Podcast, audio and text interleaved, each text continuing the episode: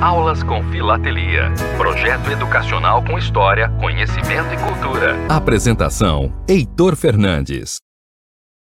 Jornalismo, debate sobre temas que você normalmente não encontra na mídia convencional, participação popular, música de qualidade e muito mais. Web Rádio Censura Livre, a voz da classe trabalhadora. Opa, muito boa noite. Hoje é quarta-feira, dia 1 de março.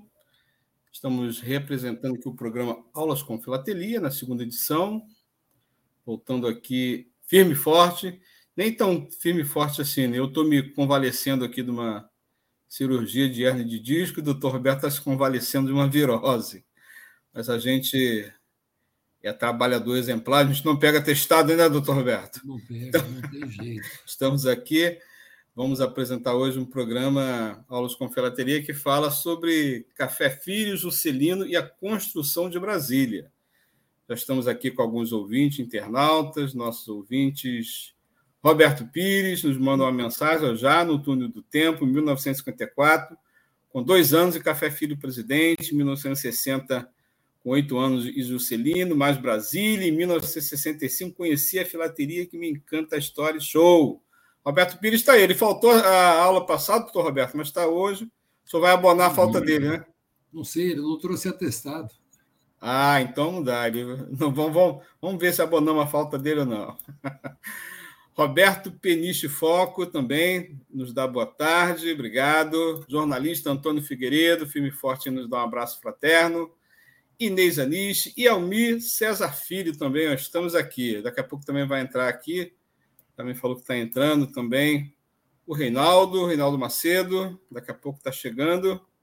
Sejam todos e todas muito bem-vindos. Doutora Nisha, a palavra é sua. Opa, obrigado. Ah, vamos, apresent... vamos eh, compartilhar aqui, né? Opa, Apresentar. vamos lá. É, eu vou precisar do. Ah, já apareceu aqui. Apareceu. Está aparecendo bem, tudo direitinho, né? Direitinho.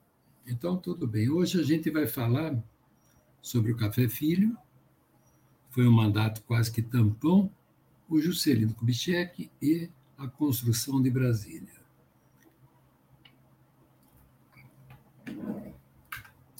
Bom, primeiro vamos falar aqui do, do Juscelino, né? Do Juscelino não, perdão, coisa feia. Nós vamos falar do Café Filho. Café Filho. Bom, Café Filho ele era o vice do Getúlio Vargas. Tá? E ele acaba substituindo o, é, o, o período pós-Getúlio durante um tempo aí de quase um ano e meio. Agora, o, o Café Filho conseguiu ser um tremendo chato, segundo a história nos conta. Ele desagradava militares, desagradava a igreja, ele era considerado de tendências esquerdistas. Bom, em 1935 ele foi contra a aplicação da Lei de Segurança Nacional. Em 1937, ele denunciou o Plano Cohen como uma tapeação dos militares para legitimar a ditadura do Estado Novo. Tá? Enquanto, e no, no parlamento brasileiro, ele fazia campanha contra o cancelamento do PCB e contra a extensão do mandato dos parlamentares comunistas, além de ser um defensor do divórcio. O plano Cohen a gente vai falar adiante um pouquinho. Mas esse plano Cohen foi realmente uma armação que fizeram é, para manter o Getúlio, para fazer com que o Getúlio desse um golpe de Estado e proclamasse a ditadura no Brasil. O restante, de uma época que casamento era absurdamente ou absolutamente indissolúvel, o Café Filho era defensor do divórcio. Bom, a gente sabe que as leis sociais elas têm que evoluir. As leis sociais têm que servir à sociedade e não amarrar a sociedade, como era feita essa amarração, tanto pela igreja quanto pelo Estado. Né? Bom, aí nós temos o quê? Nós temos um atentado antes do, do Café Filho assumir, a gente tem o atentado da Rua Toneleiros. Foi esse atentado que, de repente, coloca o Café Filho de bandeja na presidência da República. O que foi esse atentado? Recordando, uh, tentaram matar Carlos Lacerda. Carlos Lacerda era um político da UDN, um dos maiores críticos do governo de Getúlio Vargas, e alguém tentou matá-lo. Isso foi em 5 de agosto de 1954.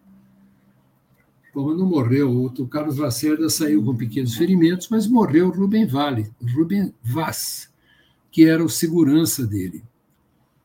E ele, ele era da, da Marinha, né? Aí começa-se uma investigação e se descobre que o motorista do Getúlio Vargas tinha sido o mentor desse crime. Com isso, a pressão sobre o governo de Getúlio Vargas fica extremamente pesada. O Café Filho sugere ao Vargas que os dois, ao mesmo tempo, renunciassem ao governo, tá? abrindo uma chance de um governo interino de coalizão. E Vargas não aceitou. Ele consultou Tancredo Neves, que era ministro da Justiça, e acabou não, não aceitando é, essa entrega do cargo, essa renúncia. Então, pelo fato de ele não ter, ele ter sofrido toda essa pressão, o, o Getúlio acaba se suicidando. Tá? Foi, 8, foi 24 de agosto de 1954. Vejam, o atentado da Torneireiras foi dia 5 de agosto. E o, o, o Getúlio, como a gente viu na, na conversa do, da semana passada, 24 de agosto de 54. E entra o Café Filho, que eu acho que ninguém gostava dele. Cara. Agora voltamos aqui à nossa tela. Bom, isso aqui é para a gente recordar o plano Cohen, tá? que daqui a pouco ele vai entrar de, de sola na gente. O que, que é o plano Cohen? O plano Cohen foi apresentado, olha, em setembro de 37 para o Getúlio Vargas, pelos militares, dizendo: olha, existe um plano, ele chama de, o jornal chama, o Correio da Manhã, de tenebroso para implantar o comunismo no Brasil. Tá? E com isso aí, os militares dão a força para o Getúlio Vargas decretar uma, um golpe o golpe da ditadura, primeira ditadura do Brasil. E o que ele faz? Ele fechou o Congresso, fechou os partidos políticos, cancelou liberdades individuais, anulou a Constituição, tá? até 1945, quando o próprio Exército diz: olha, isso aí foi uma farsa. Imagina a vergonha de, de, de, um general de exército ter que falar isso. Tá? Então, o que, que, que foi essa fake news? É, essa fake news tem o mesmo poder que uma fake news tem hoje. Fala-se uma verdade com tamanha convicção que ela vira uma verdade. Então, você falou, uma, falou a mentira de tal maneira que ela vira uma verdade. Uma verdade absoluta, inquestionável. Tá? E isso no Brasil está virando moda. Tá? Então a gente se pergunta o que é que está acontecendo. Bom, voltando ao slide anterior, eu coloco aqui o Café Filho, uma fotografia dele, e o Carlos Luz, que vai governar o país durante um período de tempo muito curto. Uh, ele era presidente da Câmara. Não teve selos em nome deles. Não teve nada. Aliás, nós temos vários presidentes que não ganharam selo, né? É, o, o Almir César Filho fica com essa indagação, doutor Alberto. Ele pergunta aqui, ó. O Café Filho foi um governo tão curto e turbulento, teve emissões filatélicas durante esse tempo? Teve emissões filatélicas, mas não dele. Não referente ao Café Filho. Nada que fale do Café Filho. Sim. Tá? Ah, na sequência. Bom, aqui eu chego. O, Café Filho assume com o suicídio do Vargas. E nós temos aqui a, a, o general Lott, que era ministro da guerra, que ele desfere, de, no, logo, logo, né, nesse imbróglio que nós vamos ter aí do governo do, do, do, café, do, do final, né, do suicídio do Vargas e a entrada do Café Filho, tá? Ele vai acabar alterando também todo o rumo da história, o general Lott. Ele praticamente governa o país. Bom, o Café Filho viu que ia sobrar muita coisa para ele, ele pede uma licença médica. Cara, a licença médica é o golpe do funcionário público cada vez que vai sujar, entendeu? Cada vez que ele vai ter um problema, ele alega: olha, eu estou doente, tá? E o Café Filho, realmente eu não sei, nenhum livro de história conseguiu me falar o que, o Café Filho teve, se ele ficou deprimido, tá? se ele ficou com fibromialgia, que era, era a síndrome de burnout, que é a doença da moda, né? Uhum. Mas ele pega e ele se licencia do cargo, ele não entrega o cargo. Ele se licencia do cargo. E aí assume interinamente o presidente da Câmara, que nós mostramos lá atrás, que é o Carlos Luz.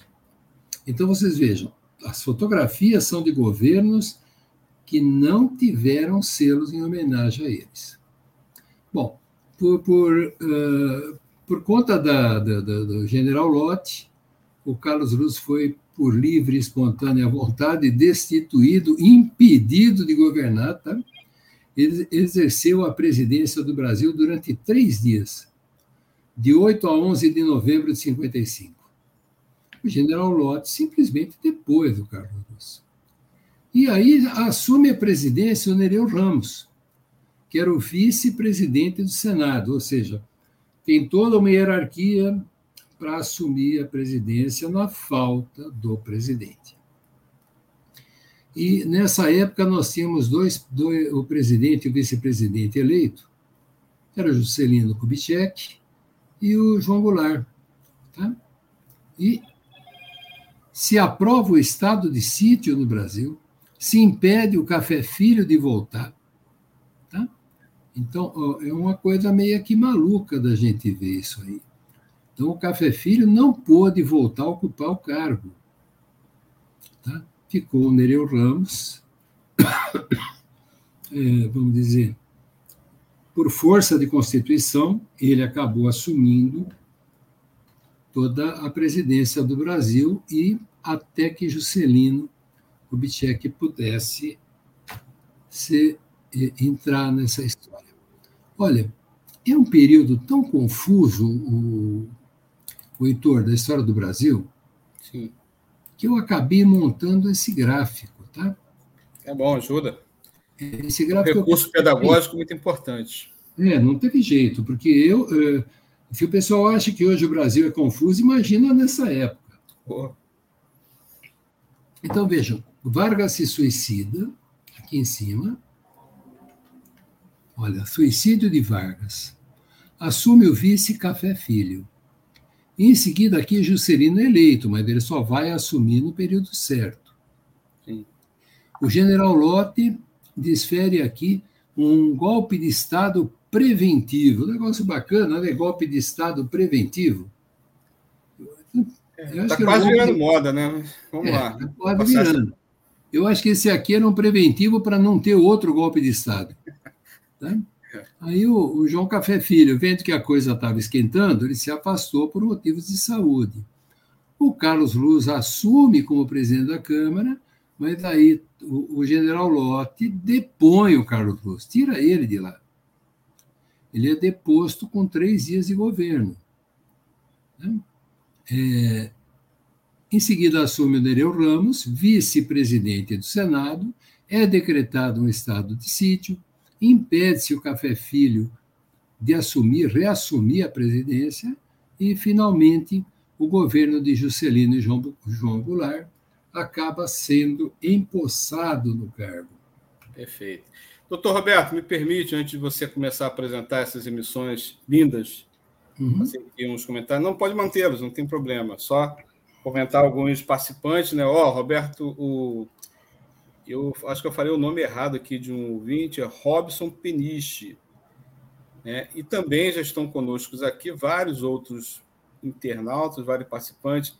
Reinaldo Macedo também nos dá boa noite. Grande mestre, Reinaldo Macedo, seja bem-vindo. Luiz Júnior também fala, professor de história de alto nível. Concorda, Roberto Pires e Robson Peniche? Ele faz aqui uma, uma pergunta e Roberto Pires responde: Concordo, Luiz Amaral. Aulas excelentes. Muito obrigado. E o César Filho nos lembra que o nome é, oficial do edifício do Congresso Nacional em Brasília é Palácio Nereu Ramos, que faz homenagem ao Nereu que você citou, né? E acrescenta aqui, ó, Roberto Macedo, Reinaldo Macedo também nos dá aqui, ó, é Roberto, Robson, Reinaldo, estou trocando os nomes. É tudo com R, tá? Amigos. É isso. Reinaldo Macedo faz um comentário aqui, ó, no governo Café Filho, que foi 54 e 55, a comissão escolheu o sítio Castanha, entre Rio Preto e Descoberto, como local definitivo da nova capital. Bom comentário, Reinaldo, que inclusive é colecionador, tem uma coleção muito linda sobre Brasília, né? Vai nos acrescentar muitos detalhes aqui na aula, com certeza. Almir é, fez seu comentário, fala: ó, oficialmente, Carlos Luz e Café Filho sofreram impeachment. Robson Peniche concorda.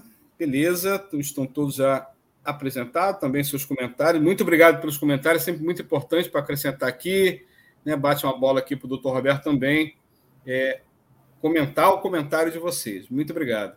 Doutor Roberto, pode retomar, por gentileza. Então vamos lá. O governo Juscelino é um governo desenvolvimentista. Olha que palavra difícil. É. O slogan da campanha era 50 anos em 5. Poxa, o Brasil estava inteiro parado. Era zero de desenvolvimento, zero de evolução social. A gente viu as barbaridades que o Getúlio fez. E para tudo, então ele vem com uma nova propositura: vamos mudar a cara desse país. Tá? Aí a oposição tenta anular a eleição, normal também. Toda vez que tem eleição no Brasil, a gente tem que ficar engolindo esse papo de que alguém roubou na urna. Sempre. Nós tínhamos urna de papel, todo mundo reclamava, a oposição é, reclamava, mudou para urna eletrônica, a oposição reclama, não interessa que é o governo, a oposição vai reclamar sempre. Tá? É, e, de novo, né, com essa, essa reclamação da, da oposição, o general Lott desencadeia o movimento militar e garante a posse de Juscelino Kubitschek e João Goulart. E eles começam a governar o país em 31 de janeiro de 56. Tá? Eu tinha um ano e três meses, tá? É, é bacana que na época tinha as marchinhas de carnaval falando do Juscelino. Então, o país, com essa história de 50 anos em 5, ele vive um período de desenvolvimento econômico e uma estabilidade política. Eram chamados anos dourados. Tivemos aumento de emprego, a democracia amadureceu, a parte artística no Brasil amadureceu, esse desenvolvimento do governo Juscelino provoca avanço do rádio, da televisão, do cinema. Tá? Só que tem uma coisa: tudo se faz com dinheiro. Quando você não tem dinheiro, você lança a mão de dívidas, empréstimos, que foi o que aconteceu. Então, Juscelino conseguiu muita coisa, mas ele consegue ter uma, um aumento da inflação, da dívida pública, o arroxo salarial para não, não se gastar muito, nem com previdência, que foi a bomba relógio do Getúlio, e, a, e aumentou a concentração de renda. Pô, não é essa a intenção. Quando um presidente eleito ele, ele para se eleger, ele tem que mostrar um plano de governo e a população que votar nele tem que aceitar e gostar. Se a, ideia é vamos tornar o povo feliz, só tem um jeito de tornar o povo feliz: você recolher os impostos e devolver a ele em forma de serviços, de segurança social e vamos enriquecer a população. Quem não tem emprego, não tem estudo e não tem o que comer, nunca vai ser feliz. E o que aconteceu no governo do, do, do Juscelino, uma, uma classe da população enriqueceu demais. Como de costume, as construtoras enriqueceram muito.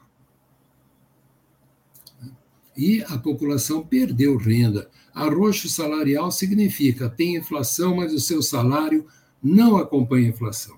Oh. Então você recebe o seu salário e não vai comprar o que você comprava no mês anterior.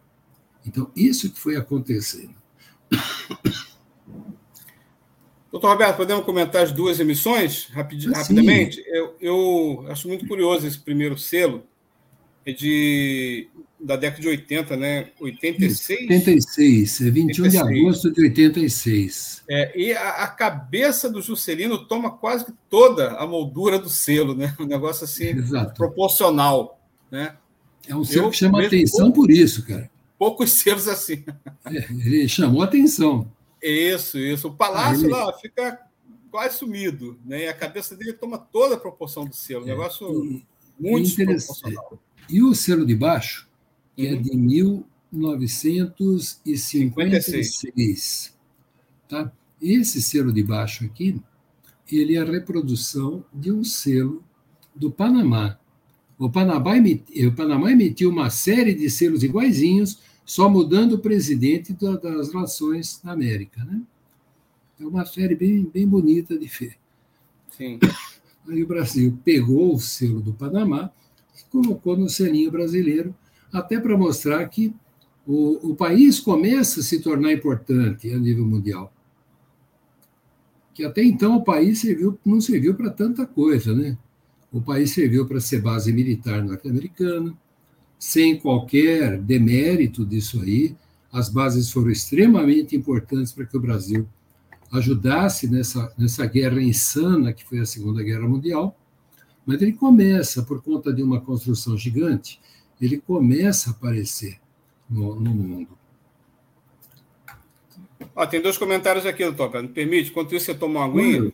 Por favor, estou precisando.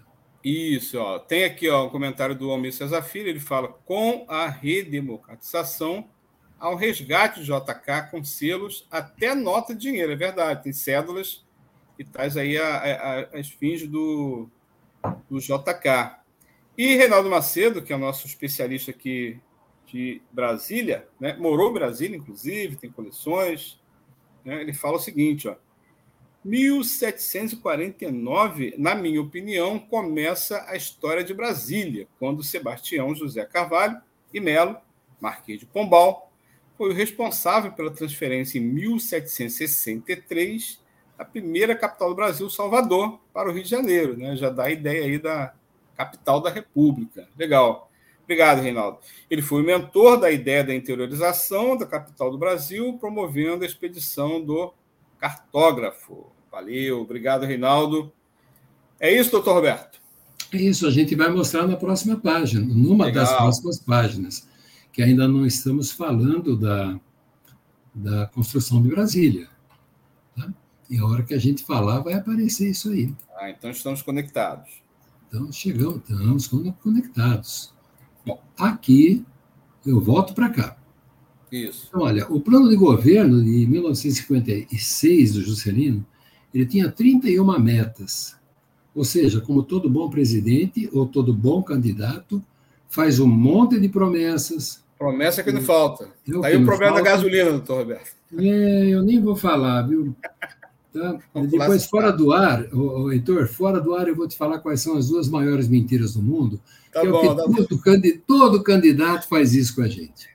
Tá? Mas veja, 31 metas: energia, transporte, alimentação, indústria de base, educação, mas a principal meta, construção de Brasília. Tá?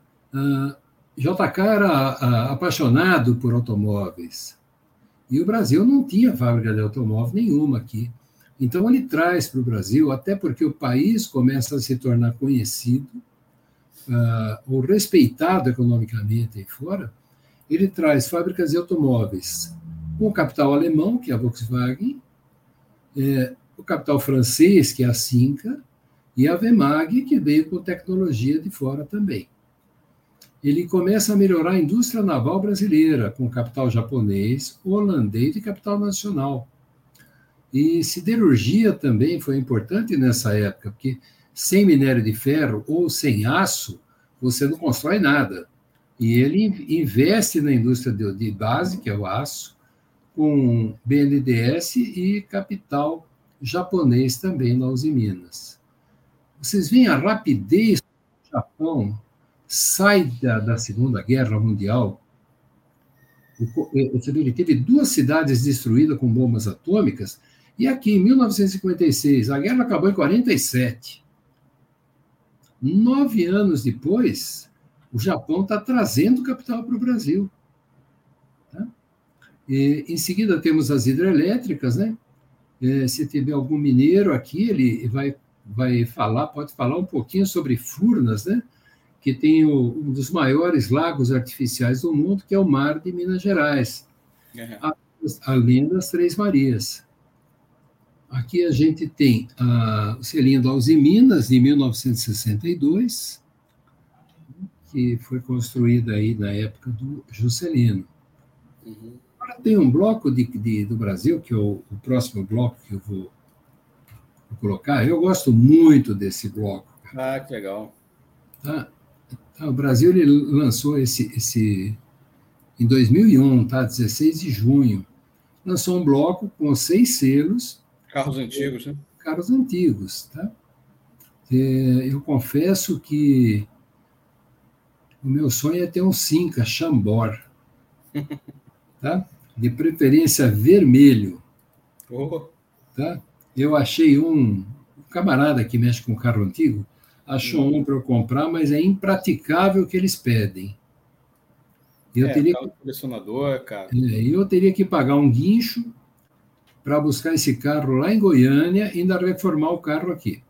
Eu tenho o primeiro carro que eu comprei, é uma variante 72, está comigo até hoje, e em breve vai virar um placa preta. Viu? Oh. Mas o, o Cinca realmente é um carro que muito bacana.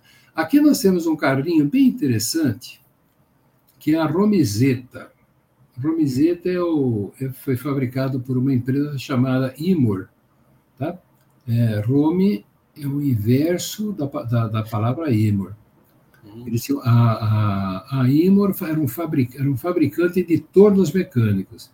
E eles construíram esse carro, que é a Romizeta, é um carro para duas pessoas. Ele tem três rodas, duas rodas na, na frente e uma roda atrás. Isso foi lançado em 59. Tá? E, e eu, quando garoto, garotinho ainda, cheguei a ver muito isso. A frente do carro é a porta. Uhum. Né? É uma coisa muito diferente que a gente, a gente viu. O Volkswagen, que todo mundo conhece, tá? Aqui a gente tem o DKV Mag, que tem aquele ronco maravilhoso.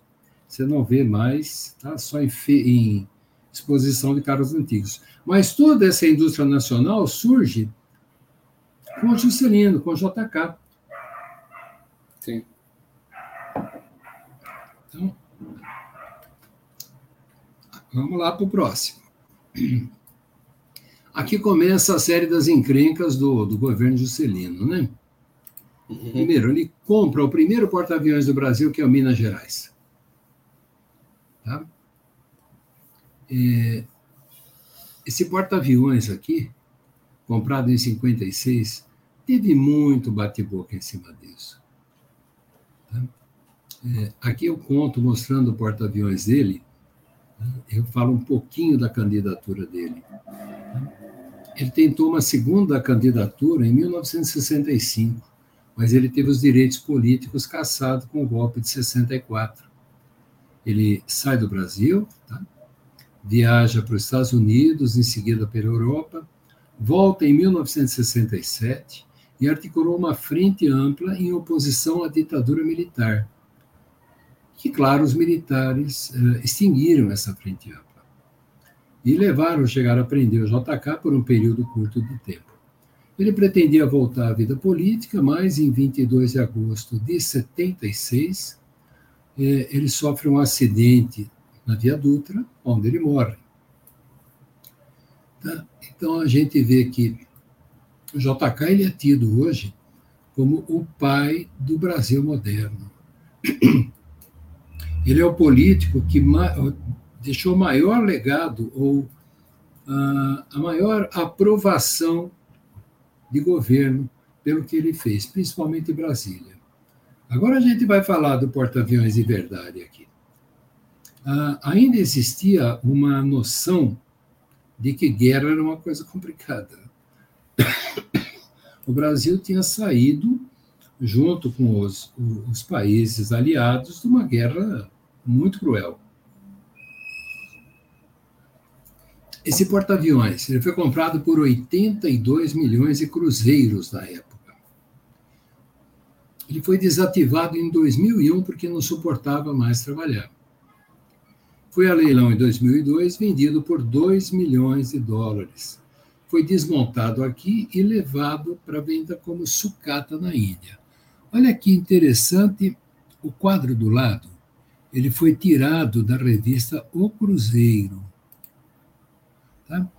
Com o dinheiro do porta-aviões, o Brasil teria uma Brasília nova, um milhão e meio de toneladas de trigo, 9 mil caminhões, 30 meses de vencimento de todos os professores do Brasil, duas Petrobras, 12 estaleiros navais. Tá? E a coisa vai: 140 hospitais, 25 navios auxiliares, vai seja, somando. Vai somando. Quer dizer, é, as pessoas estavam dizendo o seguinte: nós não precisamos de um porta-aviões. Então, foi a sucata mais cara que o país comprou. E nós estamos tendo problema com outro porta-aviões, né? Que não tem acordo com ele. Então você veja, uh, o mundo estava numa paz relativa e o governo brasileiro, muito preocupado com a relatividade dessa paz, é, também tentava mostrar força no mundo. Temos um porta-aviões. Tudo bem, parabéns. Mas olha, quando você vai comprar uma coisa cara, a gente tem que comprar uma coisa boa. Comprar uma coisa ruim para o preço alto, isso é burrice, né? com o perdão da palavra, nunca deu certo. É. Falado já então do, do porta-aviões, tá? É, aqui é aquela tabelinha que eu falei para vocês agora. Uhum. Tá? E aqui chegamos na construção de Brasília. Bom, doutor Roberto, antes de a gente começar a falar sobre as emissões da Construção de Brasília, nós vamos fazer aquele rapidíssimo intervalo. Opa, Enquanto isso, o doutor Roberto vai tomar aquela água, né? o nosso ouvinte também. Vamos fazer um rapidíssimo intervalo.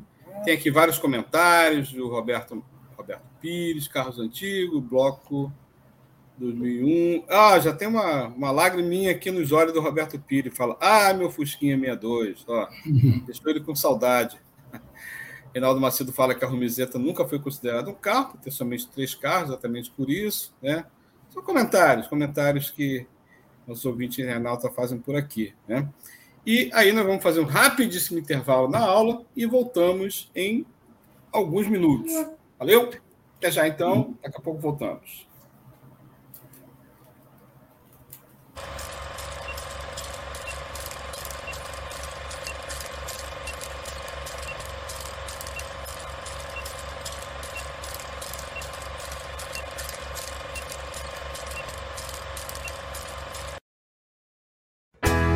Com filatelia. Jornalismo, debate sobre temas que você normalmente não encontra na mídia convencional, participação popular, música de qualidade e muito mais. Web Rádio Censura Livre, a voz da classe trabalhadora. Acompanhe a programação da Web Rádio Censura Livre no site www.clwebradio.com no aplicativo exclusivo para ouvir rádio no celular, tablet e Smart TV. A emissora também está no Rádiosnet, um dos maiores aplicativos para esta finalidade, na nossa página no Facebook e no canal da emissora no YouTube. Acesse o nosso canal escrevendo youtube.com barra C barra Censura Livre. Tudo junto Inscreva-se no canal e acione o sininho para receber as notificações de novos vídeos. Web Rádio Censura Livre, a voz da classe trabalhadora. Para manter o projeto da Web Rádio Censura Livre de uma mídia alternativa, buscamos apoio financeiro mensal ou doações regulares dos ouvintes, de amigos e parceiros, já que não recebemos recursos de grandes empresas, políticos ou partidos. Seja um apoiador regular e ouça o agradecimento no ar durante as edições dos nossos programas. Sua ajuda é muito importante para nós. Enviamos prestação de contas mensal aos nossos apoiadores. Temos uma vaquinha virtual permanente. Anote o endereço virtual apoia.se barra CL Web Rádio. apoia.se barra CL Web Rádio. Saiba mais sobre a emissora no WhatsApp 21 96553 8908. Web Rádio Censura Livre, a voz da classe trabalhadora. Para ajudar a Web Rádio Censura Livre, anote os dados da nossa conta. Banco Bradesco, agência 6666. Conta corrente número 5602, dígito 2. Se preferir, nosso Pix é 32 954 696 0001 81. Somos uma emissora sem fins lucrativos e as contribuições são para pagar os custos de manutenção e transmissão. Desde já agradecemos a sua ajuda. Web Rádio Censura Livre, a voz da classe trabalhadora. Opa, estamos de volta. Estamos de volta. De, deixa, eu dar um pitaco, deixa eu dar um pitaco aí. Oi? Deixa eu dar um pitaco aí. O, claro. o Reinaldo Macedo. Pô, Romizeta, só porque falta um, uma roda, você fala que não era carro? não é da Zona Leste, não, né? Então era uma maravilha. Reinaldo Macedo não é desenvolvimentista, doutor Roberto. É. Não, mas só, só, voltando aqui sobre a emissora é, Web Rádio Censura Livre, brincadeiras à parte, é, a Web Rádio é um projeto alternativo né, de jornalistas, comunicadores sociais. Estamos completando, inclusive, quatro anos de Web Rádio Censura Livre, um projeto assim, muito audacioso, muito vitorioso, né, com todas as dificuldades colocadas, nós estamos sempre superando, sempre com a ajuda né, de amigos, internautas que fazem as suas contribuições espontâneas, seja esporadicamente, seja pontualmente. São sempre muito bem-vindas as contribuições, como a jornalista Deise Alvarenga bem concluiu no áudio, né? São contribuições espontâneas que são feitas, inclusive, com prestações de contas, né? tudo é, para manter né, o projeto no ar. E nós temos vários, alguns apoiadores, né? Vou destacar aqui alguns, já agradecendo pelo apoio. Antônio Felipe, o Centro Socialista da Penha, no Rio de Janeiro, Rio e hoje faz 458 anos. É, Cláudio Tunai, do Bola Viva, também, é nosso apoiador. Daniele Bornia, que é educadora, é profissional de educação aqui em Niterói, no Rio de Janeiro. E também Deusa Volpe, também, nossa colaboradora. Professora Gelta Xavier, da Universidade Federal Fluminense. Raoni Lucena, também da trabalhadora da universidade. Simone Terra, Terezinha Peçanha e o Wendel Setúbal são nossos contribuintes permanentes, entre vários outros que fazem contribuições pontuais, que são sempre muito bem-vindas contribuições, desde já, novamente, agradecemos. Né? E aí você pode dar um like aí na nossa, seja no Facebook, seja no YouTube, é sempre muito importante os comentários, os likes, dar um joinha aí, passar a ser nosso ouvinte e vamos é, continuar transmitindo as nossas programações, né? Reinaldo Macedo fala, doutor Anish, não é uma definição minha, sim do governo da época. Ele está falando da época. E já responde aqui o nosso diálogo. Ele, e Roberto Pires fala o seguinte: estou no Facebook e YouTube, pois na penúltima aula lá atrás, antes das férias, tive uma pane e fiquei bem tempo fora do ar. Agora, segurança total, celular e computador trabalhando. Valeu, Roberto Pires. É assim mesmo. Nossas redes sempre são problemáticas, a gente consegue contornar o problema, né? As transmissões também às vezes dão um probleminha ou outro. A gente é programa ao vivo, a gente não esconde aqui. e compartilha com os, os ouvintes que sempre nos ajudam. Muito obrigado a todos e a todas. Vamos voltar então aqui na segunda parte da Aulas com Filateria com o doutor Roberto Anis. Fique à vontade, doutor Roberto. Então vamos lá. Aqui então nós temos o, o, o Macedo já, já deu um spoiler, né? Deu. Isso. 1761, o Marquês de Pombal, primeiro-ministro de Portugal, ele propõe mudar a capital do Império Português para o interior do Brasil colônia. Ou seja, ah, no litoral, naquela época, poxa, nós tivemos invasões, a francesa, a holandesa. Então ele já pensava nisso, vamos mudar e jogar isso lá para dentro. O José Bonifácio, nosso patriarca da independência, ele foi a primeira pessoa que se referiu à capital do Brasil, à futura capital, como Brasília, isso em 1823. A ideia de transferir a capital para o interior já constava da Constituição de 1891. Em 1892, a Missão Cruz, o belga Luiz Cruz, ele é, marca um território do Planalto Central entre nascentes e rios que seria ideal para a construção dessa nova capital. E nós temos ainda a profecia de São João Bosco, apontando para um local entre paralelos 15 e 20 como local do nascimento de uma nova civilização. Eu acho que se São João Bosco visitar Brasília hoje, ele vai falar aonde foi que eu errei. Mas tudo bem, deixa isso para depois. Aqui a gente tem os selinhos do décimo aniversário de Brasília. Deixa eu puxar aqui, porque a letra pequena mata o médico. Viu? É, são, são bonitos. Muito bonitos. Tá? Então, de 1960, 21 de abril, tá? Ah, ele mostra aqui as obras lá de Brasília.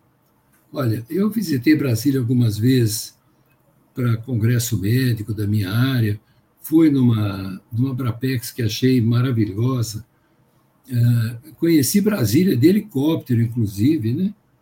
E, pô, eu não tenho helicóptero, não. Teve um sorteio e eu ganhei. Aí eu fui passear de helicóptero e achei putz, maravilhoso. Fizemos um, um tour ali em Brasília. E esses selos aqui são muito bacanas. A cor deles é, é, é muito legal. Na sequência, vamos aqui. Ah, por que, que essa capital foi mudada?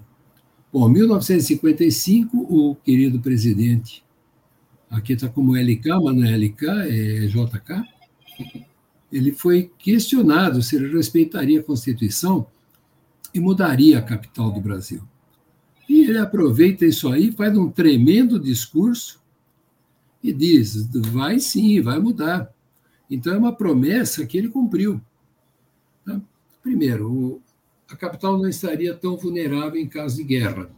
Hoje, com essas armas transcontinentais, na minha opinião, não tem lugar que dá para você se proteger a pressão popular em cima do governo, você levando a capital para o meio do mato, seria muito menor do que na capital. E a nova capital ia contribuir para o desenvolvimento do nosso interior. Não adianta colocar uma capital ali se você não tiver toda uma infraestrutura montada. É, mercados, hospitais, rodovias, ou seja, essa criação dessa cidade valeu por tudo isso. Foi, foi aberto um concurso público, era o plano piloto, é, ele foi elaborado pelo arquiteto Lúcio Costa, aproveitou o relevo da região, anexou o projeto do Lago Paranoá, porque a região era muito seca, tá? E é, é, esse Lago Paranoá estava na, na, Missão Cruz também, no, nos projetinhos deles ali. É, a gente tem nesse selinho marrom de, de 11, 11 cruzeiros e 50 centavos, esses selos são de 1960, a gente vê que a, a planta de Brasília não é simétrica. Tá? os engenheiros descobriram que ia ser impossível fazer a planta completamente simétrica, por causa de questões do solo. Tá? Essa é uma série de selos aéreos bem interessante. Tá? A gente tem uma infinidade de peças filatélicas montadas com esses selos. Envelopes circulados com todos eles, envelopes censurados. É uma coisa bacana isso aqui. Então vamos lá, falando um pouquinho ainda da construção de Brasília. É, nós tivemos cerca de 60 mil operários vindos de todo o Brasil. E o, o apelido deles era Candango. Tá? Em 1957, o entorno de Brasília já tinha mais de 12 mil habitantes. Dizer, levar tudo isso para aquela região não foi fácil. Brasília Tem uma cidade satélite lá chamada Candangolândia. Tem Candang... Essa eu não conhecia, hein? Candangolândia. É. É, não foi terminada na época da inauguração. A data escolhida foi 21 de abril de 1960, que é a data do enforcamento de Tiradentes. Tá? Essa data é interessante, porque Tancredo Neves também foi dado eh, como morto dia 21 de abril de, de, de 85. Tá? Então, uma tremenda festa. No ano seguinte começaram a mudar os ministérios, as embaixadas, os órgãos políticos, tá? e foram se instalando definitivamente lá na capital. Então, para construir isso, o Brasil não conseguiu empréstimo no FMI. É lógico, o FMI está vendo como é que está a situação financeira do Brasil, a taxa de inflação, ele não financiou Brasília. E o, o país começa a emitir papel moeda, vender títulos da dívida pública. Ou seja, a inflação sobe, o custo de vida sobe, tá? E, e admite que Brasília tenha custado, em 1969, mais de 45 bilhões de cruzeiros isso é muito dinheiro para aquela época. E, então, é, fica uma situação bastante calamitosa. E em 1967, a desculpa, não é cruzeiros, é 45 bilhões de dólares. É, em 1967, a Unesco declarou Brasília como patrimônio da humanidade é, nós temos aqui esse bloco, tá? o bloco B14, que é o bloco de 1960. É um bloco grande, que na realidade não sabemos se é um selo grande ou um bloco pequeno. No catálogo RHM ele consta como bloco. Mas você fica na dúvida, né? As coisas... É, Reinaldo, é bloco ou selo? Diga aí. Um bloco pequeno ou um selo grande?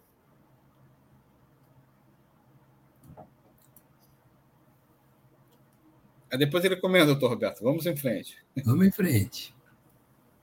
Bom, esse é outro bloco magnífico. Bloco pequeno, já respondeu. Ah, bloco pequeno, tá bom. Esse bloco aqui eu acho ele simplesmente lindo. Lindo. O bloco de 2014, em homenagem ao Oscar Niemeyer.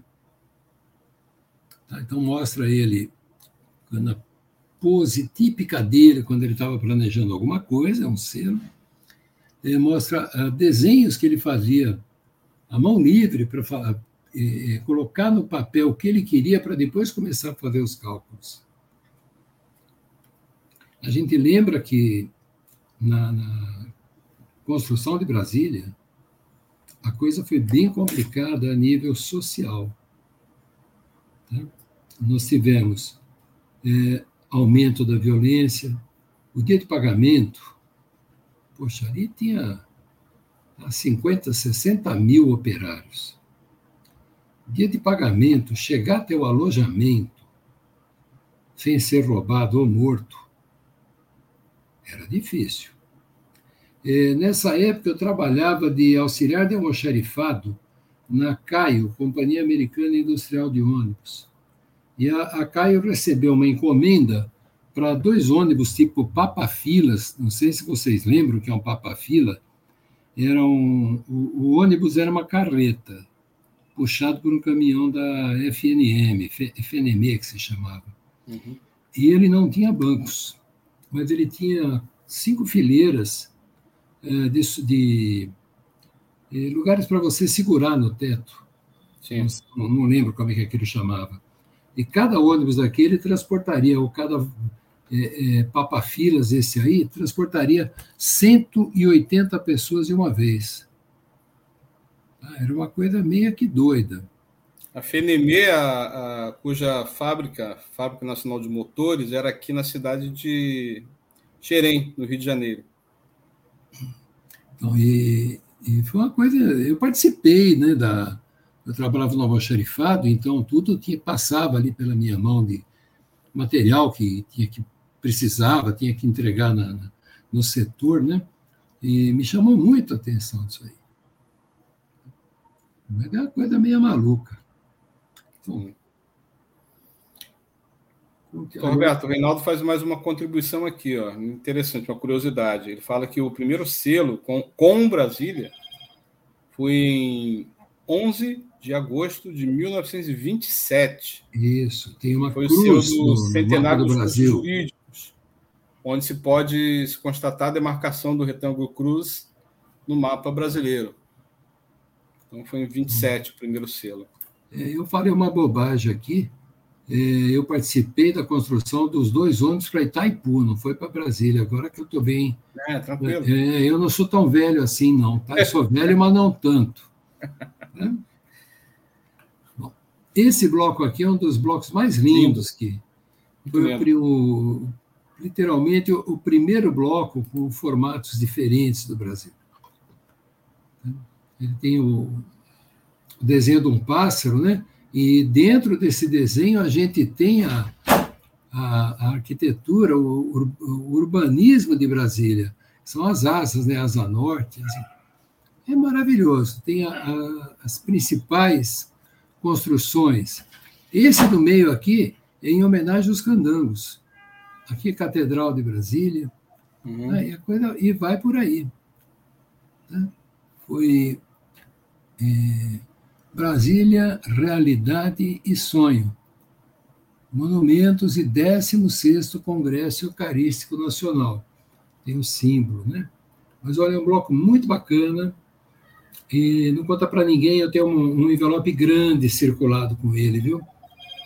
Coisa que dificilmente acontecia. Bom, é, eu vou dar uns, uma setinha aqui e pronto para falar do próximo programa. Opa! Estamos em cima da hora, hein? Estamos sim. Mas obrigado, doutor Roberto. Muito boa aula, né? apoiada aí pelas emissões filatéricas, aulas com filatelia, foram coerentes aí com a demonstração das peças e com a história em si, né? Então, na próxima aula, nós vamos falar sobre...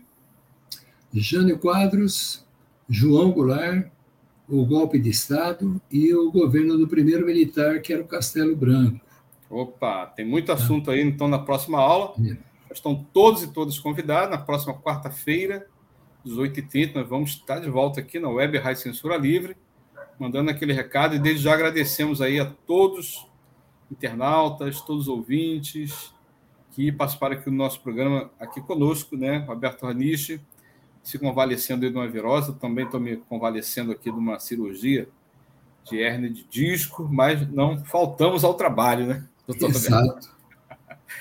Muito obrigado a todos e a todas. Até a próxima quarta-feira. Obrigado, Gerlei Santos, aí nos bastidores, mandando aquele apoio fundamental. Sem ele, o programa aqui não existia. Obrigado a todos. Até a próxima quarta. Grande abraço. Valeu. Abraço a todos. Até a semana que vem. Aulas com Filatelia. Projeto educacional com história, conhecimento e cultura. Apresentação: Heitor Fernandes.